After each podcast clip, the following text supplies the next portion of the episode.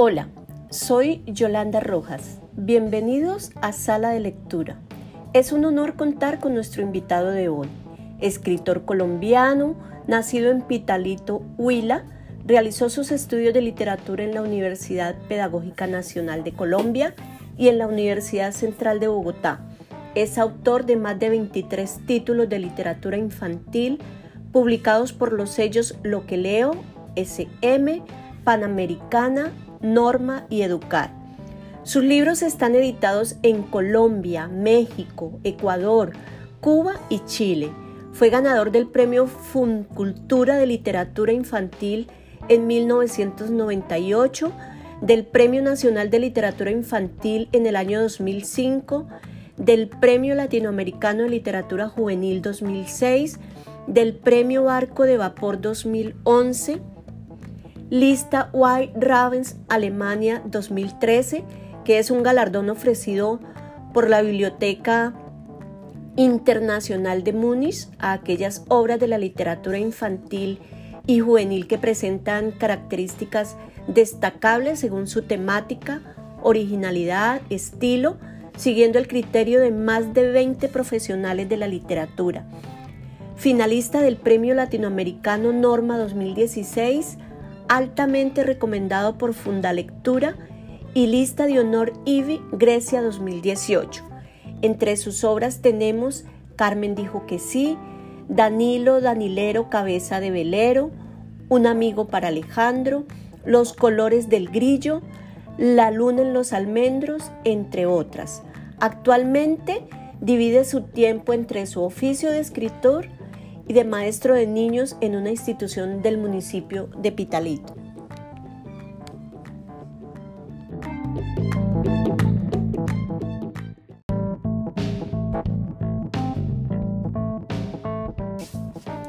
Sin más preámbulos, damos la bienvenida al maestro y escritor Gerardo Meneses Claros. Maestro, bienvenido.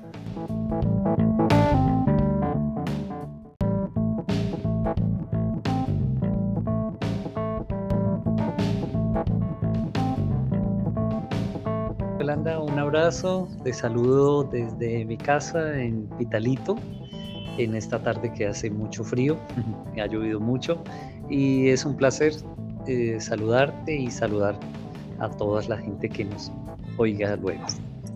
bueno, pues en la biografía que acabas de leer creo que hay muchos de los datos. Em, yo fui maestro de niños durante mucho tiempo y curiosamente Yolanda de, esa necesidad de tener material para los niños en la escuela fue que nació el primer libro, que fue Danilo Danilero Cabeza de Velero, que hoy está publicado por Panamericana, ya Danilo Danilero va a cumplir 25 años.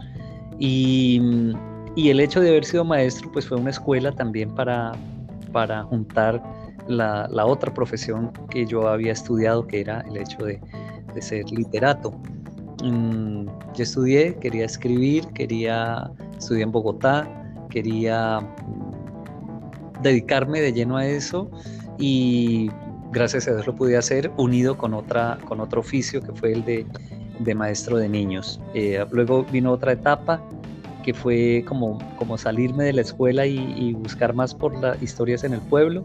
Y luego otra etapa muy grande que ha sido la de las historias de la guerra en medio de, mi país. Ha sido un poquito así como, como si yo te divido en, partes estos 25 años de carrera. No, qué interesante. Eh, vemos que, que cuando tú dices que el, el, estar trabajando con niños te lleva, digamos, como en esa búsqueda, en una necesidad y empiezas a escribir. Y uno normalmente piensa que el, que, que el escritor se inicia desde muy pequeño. Entonces, ahí como que nos estás dando una lección de que, bueno, desde que tú lo quieras hacer, no importa el momento y puede puede ser un, un escritor debutante en, en, cualquier momento de la vida. ¿Es verdad? fíjate, Yolanda, que a mí sí me pasó una cosa. Si a alguien le debo lo que soy, independientemente de papá y mamá, como cosa lógica, eh, es a, los maestros, a mis maestros. Yo tengo una inmensa gratitud con quienes fueron mis, maestros, tanto en la primaria como en el bachillerato, como en la universidad, en, todas, hasta en todas las, veces que estuve en la universidad, porque tuve esa suerte de estar, de, tener buenos maestros a mi lado y, el hecho de ser escritor nació desde el día que la profesora Mary Basto estaba en tercero de primaria en una escuelita pública acá en Pitalito y ella no hallaba qué hacer, no sabía qué hacer con, una, con esa manía que yo tenía de decir mentiras y de ser mentiroso y de, y de contarle a los niños las películas que veíamos en el Teatro Laboyos, así hubiera ido o no hubiera ido.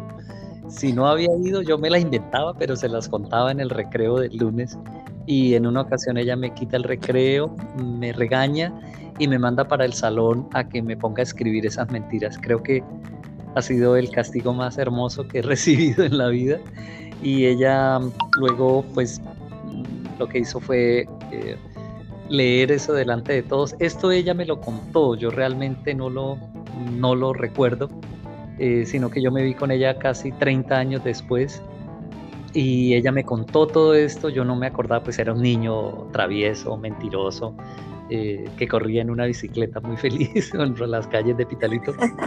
Pero, pero, ella me contó esto y luego siguieron en la escuela, me regalaban, yo escribía y siempre me decían, cuando ella lo leyó, me decía que que qué lindo que yo escribía y a mí se me quedó en la cabeza, en la mente, en el corazón, eso que ella me decía y me regalaban algunas cartillas todavía incluso en la casa, en Casa Grande, en nuestra casa paterna, eh, allí todavía están algunas de, esas, de esos libros que me regalaron los maestros. Luego en cuarto de primaria, en quinto. Cuando pasé al bachillerato, mm, pues fue más, más todavía cuando el maestro de español se dio cuenta de, de eso que ellos llamaban talento y que yo me reía porque eran, para mí eran decir mentiras, seguir diciendo mentiras, pero ahora escritas. De tal manera, que cuando yo terminé la normal, cuando terminé el bachillerato, mi papá pues nos mandaba a estudiar a Bogotá, entonces, ¿qué vas a estudiar? Y yo tenía clarísimo, yo dije, yo quiero ser escritor. Yo tenía clarísimo, clarísimo, clarísimo por toda esa influencia. Y fui muy bueno. Y lo que te digo, si a alguien le debo es a los maestros. No, y qué, y, y qué interesante que le haces ese reconocimiento, ¿no? Porque digamos que hoy ya dentro de la fama como que Muchas veces el ego va a decir, bueno, yo, yo lo logré solo, pero ese reconocimiento que tú le haces a tu maestra de, tercero y que recuerdas ese mejor castigo que te llevó pues a descubrir realmente tu gusto por la, por la escritura, pues es un honor, me imagino, para, para la maestra que luego te cuente cuál realmente había sido su intención.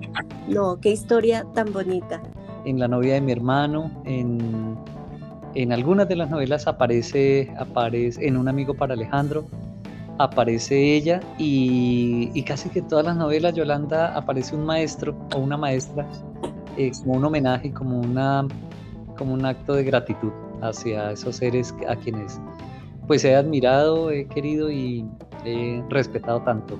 Y casi en todas aparece un maestro. No, qué bendición, qué bendición tan grande y, qué bueno hacer ese homenaje. Aquí nos podríamos quedar mucho tiempo eh, haciendo una tertulia bien agradable porque sé que son cada, cada libro tiene una historia, pero, pero queremos que nuestros oyentes escuchen, se provoquen por lo menos de uno de tus textos que muy gentilmente hoy nos vas a compartir y qué delicia escuchar en la voz de su creador, de su autor. Entonces, pues, ¿con cuál de todas nos vas a sorprender? bueno, hay una novela que a mí le debo mucho, se llama La luna en los almendros y justamente el mes entrante, en agosto, cumple 10 años de haberse ganado el premio Barco de Vapor, cumple siete años de haberse ganado el White Ravens en Alemania, eh, cumple cuatro años de haber sido traducida a lengua de señas para los sordos. Eh, um, es una novela que, que, quiero mucho a pesar de la temática tan fuerte que maneja, que los niños en medio de la guerra. La luna en los almendros fue como la primera de las tres novelas de la guerra que escribí y que se volvió pues un referente muy grande de, de, en esta temática. Entonces les voy a leer el capítulo 5. si te parece. Claro que sí. Sí, señor. Capítulo 5. Esa noche soñé con la niña del fusil. Fue un sueño extraño. Había una casa con balcón y yo aparecía en ella. De repente, como de la nada, salía la niña y me invitaba al aljibe a buscar el agua por la que la habían mandado. Yo tomaba el balde y sin darme cuenta al tratar de sacar el agua, caía al fondo y gritaba y gritaba y luchaba por no dejarme ahogar, pero no podía moverme. Fue solo un rato después cuando el viento hizo crujir la ventana que salí de la pesadilla. Estaba agitado, asustado, tenía los ojos completamente abiertos. Desde mi hamaca llamé a Enrique, pero él no me oyó. Sentí el viento cruzar por la llanura y tratar de meterse en la casa moviendo las ventanas y empujando con fuerza los árboles, como un oleaje de hojas que iban y venían. Estaba asustado pero no tenía miedo. Recordé el sueño y volví a acordarme de la niña. Pensé, ¿dónde estaría en ese momento? ¿Qué estaría haciendo? ¿Con quién estaría? Y sentí pena por ella. No estaba en su casa, con su mamá, como debía ser. Con seguridad no estaba con ella. Enrique se movió y dijo algo entre dientes. Yo le contesté con un susurro. Le dije que estaba soñando con la niña que habíamos visto con los guerrilleros. Dijo algo más que no le entendí. Enrique hablaba dormido. Me arrunché en la hamaca, cubierto con la sobrecama, y me quedé dormido escuchando todavía silbar el viento enredado en los árboles del monte. Y el sueño volvió. Ya no estaba el aljibe ni la casa. Era la niña sola que bajaba con ese fusil enorme al hombro y pasaba frente a mí en una carretera que nunca había visto, el paraje de un camino que no se parecía al cedro o a la finca. Pero ya no hubo pesadilla. Pasó frente a mí, se detuvo en mis ojos y siguió con su caminar cansado. Creo que el resto de la noche soñé con ella. Solo cuando mamá entró con los pocillos del café y nos despertó con sus pasos firmes en el piso de tabla, supe que había amanecido y que había soñado con ella. Cuando nos bajamos de la camioneta de don Luis de camino a la escuela, se lo conté a Enrique. No me paró bolas, se rió. Le dije que anoche él me había contestado dormido cuando le hablé. Volvió a reírse. Le pregunté, ¿por qué estaría una niña con esos hombres? Mi hermano se frunció de hombros, cambió de tema preguntándome por la poesía que teníamos que haber aprendido y que hoy nos pedirían. Terminamos de subir la loma de la escuela repasando y repitiendo la poesía de unos potros que corrían atropellados por la pampa suelta o algo así, y nos reímos de lo mal que lo decimos, de que la decíamos y de no entenderla y de la nota que con seguridad sacaríamos por despistados. La profesora Ginette preguntó qué, qué habíamos hecho la tarde anterior, cuando ella se fue a la chorrera. Ligia, la chica de tercero, contó lo de los muchachos, los guerrilleros, que habían ido de casa en casa, hablando con la gente preguntando esto, preguntando aquello, requisando los patios, averiguando cosas. La maestra se sorprendió. Enseguida le entregó una cartilla y le dijo que repasara la, lección 7, que ese era día de evaluaciones en todos los cursos. Ligia quiso seguir con su relato, pero la señorita Ginette, que le dijo que así estaba bien, que hiciera lo que le había indicado. Luego siguió con los niños de segundo y cuando estaba entregando las hojas para un examen, uno de ellos contó que los hombres de ayer habían hablado mucho con su papá, que lo sacaron por el patio, que se fueron hasta las cercas del establo y que él solamente los vio hablar a ellos, que su papá solo escuchaba y decía que sí, moviendo la cabeza. La señorita Ginette se llevó el dedo índice a la boca en señal de silencio. Hizo callar al chico y nos pidió no hablar de eso. Concéntrense en la evaluación, nos dijo con una sonrisa. Pero nadie dejaba el tema. Al recreo todos hablaban de lo mismo. Miguel contó que habían burlado con nosotros cuando estábamos jugando trompo y que habían tomado agua en la alberca de su casa. Y así se formó un corrillo en torno suyo y cada quien fue agregando más y más cosas. Nadie habló de la niña. Ninguno pareció verla. Solo yo. Ese es el capítulo quinto, una parte del capítulo quinto, Yolanda. Bravo, no, absolutamente espectacular.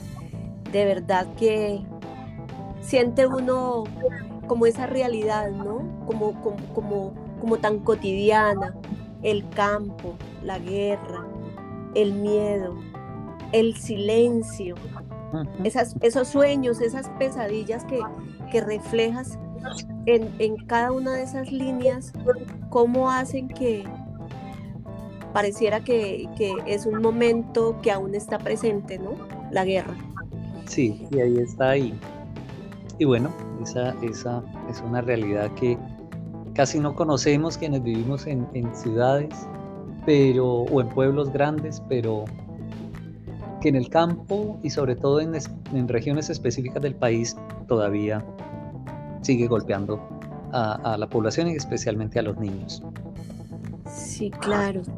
Realmente eh, siento que, en, esa, en ese capítulo, yo cuando empecé a leer la obra, me, me, ubicaba como en sí, en esos atardeceres, en el, querer, en el querer jugar, con los amigos en la calle, que se va la energía y entonces es bueno salir a jugar y que siempre hay alguien que lo tiene que cuidar a uno, porque a los chicos hay que cuidarlos, porque los grandes saben del riesgo que se está corriendo. De alguna manera estás, estás reflejando esas realidades que, que se viven en los pueblos pequeños, en el campo, como lo dices eh, allí.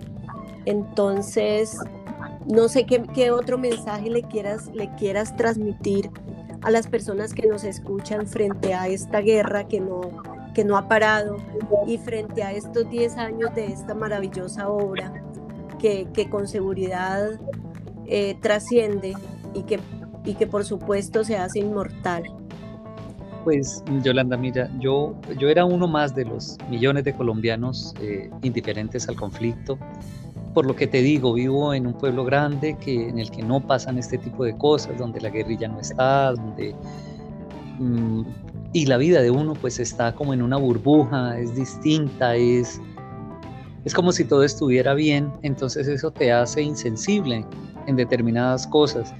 Yo me avergüenzo inclusive de, de haber sido así tan, tan indiferente, de eh, no ver las noticias o preferir cambiar la emisora cuando en la radio hablaban de, la masacre, de la toma guerrillera, del desplazamiento. Pero solamente una vez cuando una de mis editoriales me pone por gira de autor, me pone en, el Putumayo, conozco y, veo de cerca la cara del desplazamiento a través de una pareja muy joven con su niño y con un perro que tenían. Y a partir de ese momento, luego de hablar con ellos, pero sobre todo de escuchar al niño, en esa media horita que compartimos ahí en la calle, eh, yo me sentí tan avergonzado. O sea, yo llevaba 17 libros, eh, llevaba varios premios que había ganado. Y en todos los libros, en todas mis novelas, los niños estaban bien. Tenían la, su escuela, tenían sus amigos, tenían su papá, su mamá o, o alguno de ellos, tenían a sus maestros. Y yo nunca me había detenido a los otros niños. Y en, en el caso específico a los niños que vivían en zonas de conflicto y como el niño del que te cuento en la vida real, al que habían sacado de, su finca y de su escuela sin tener nada que ver y a su papá y su mamá, que era, su papá tendría 24 años, 25 años, y que estaban sufriendo en una calle, parados en una calle de Mocoa sin saber ni siquiera para dónde iban a, a seguir. Eh, yo los escuché, luego en ese momento suena mi teléfono, me dicen ya te estamos esperando. Yo me había salido del hotel a dar una vuelta y es cuando los encuentro y voy a las conferencias, hago lo que tengo que hacer. Estoy dos días en Putumayo y un día en, en Puerto Asís con, por gira de autor. Y cuando llegué a Pitalito dije, tomé la decisión, dije, tengo que conocer este tema y empecé a andar por el país en esas zonas de conflicto, Caquetá, Putumayo, eh, una parte en el norte del Huila, una del Cauca, y de recoger, fueron como año y medio, como un año largo, de recoger y recoger historias, pidiéndole permiso a la guerrilla, porque era a ellos a quien había que pedirle permiso. Después fue que pude construir la novela. No, es un, un trabajo de campo de mucho tiempo. Y, y veo que, que, a partir de ese momento te inspira mucho en tus obras la guerra, ¿no? No sin, sin desconocer que en, muchas de las otras obras que tienes abordas otros, otros temas también pero en este realmente es, es demasiado conmovedor y, y, con seguridad pues hay que terminar de leerlo. Aquí nos pasaríamos un buen rato, pero, pero lo importante es que ya quedamos con ganas de, de conocer el final de la historia. vale. Es, sí. es muy es un, es un placer poderles compartir este ratico, que es así, un ratico nada más. Em, pero ya para el cierre te cuento, eh, La Luna en los Almendros después de ese premio fue muy curioso porque estábamos históricamente en el país, estaba pasando el, el, los diálogos de paz en La Habana y se estaba hablando, era el gobierno Santos y se estaba hablando de un proceso de paz y curiosamente el libro sale en ese tiempo, se gana ese premio, se vuelve tan, tan reconocido, tan grande. Entonces me llaman desde el Ministerio de Cultura, desde Presidencia, para que acompañe el proceso en un proyecto muy lindo que se llama Narrativas de Paz para un país en conflicto. Y entonces sigo recorriendo el país, pero ahora ya mm, pagándome, ya me pagaban los, los vuelos, la, eh, llegar a los... ya, ya, no fue de mi, de mi, de mi bolsillo. Y así, así nace la siguiente novela que se llama El rojo era el color de mamá.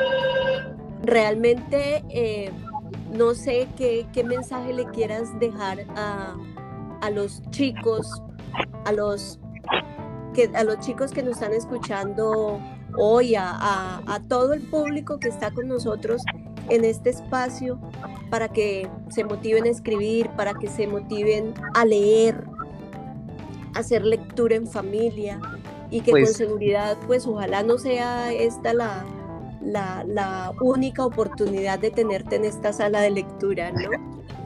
No, Yolanda, por mí encantado, muchas gracias por la invitación y, y, ojalá en una siguiente ocasión nos, nos encontremos.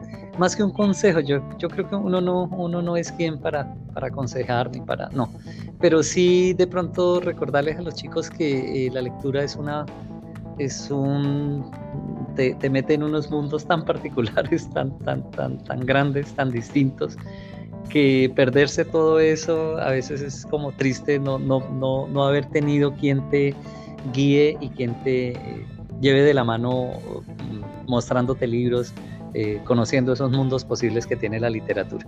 Entonces, en cuanto a los chicos, sí, yo les diría, déjense guiar por sus maestros, que ellos son los que saben y cuando un maestro te dice, leamos este libro, eh, háganlo con todas las ganas, con todo el, afecto, porque de verdad hay un mundo maravilloso detrás de, de esa solapa y en medio de todas esas páginas. Qué bello. Maestro, mil, mil gracias. Eh, de verdad que fue un honor, un placer escucharte, saber de tantas historias, de toda esa trayectoria que tienes como escritor y pues que sigas premiándonos con, con, tus obras, con tus textos y que ojalá un día podamos encontrarnos y darnos un fuerte abrazo. Con toda seguridad, Yolanda. Mientras, mientras tanto, desde acá les mando un abrazo desde Pitalito. Eh, eh, aquí estoy produciendo, escribiendo. Ahora mismo con Panamericana sale otro libro que, que es muy mágico que se llama eh, El último viaje de Bashir y, que ya no habla de la guerra, ya habla de la magia y del circo y de todas estas cosas que, que pasaban en Pitalito cuando estábamos, cuando estábamos chicos. Para todos, les mando un abrazo y fue un placer haberlos eh, acompañado en este ratico. Muchísimas gracias y con seguridad estaremos muy pendientes de esa nueva obra que, que pronto nos vas a, a regalar. Un abrazo y muchísimas bendiciones.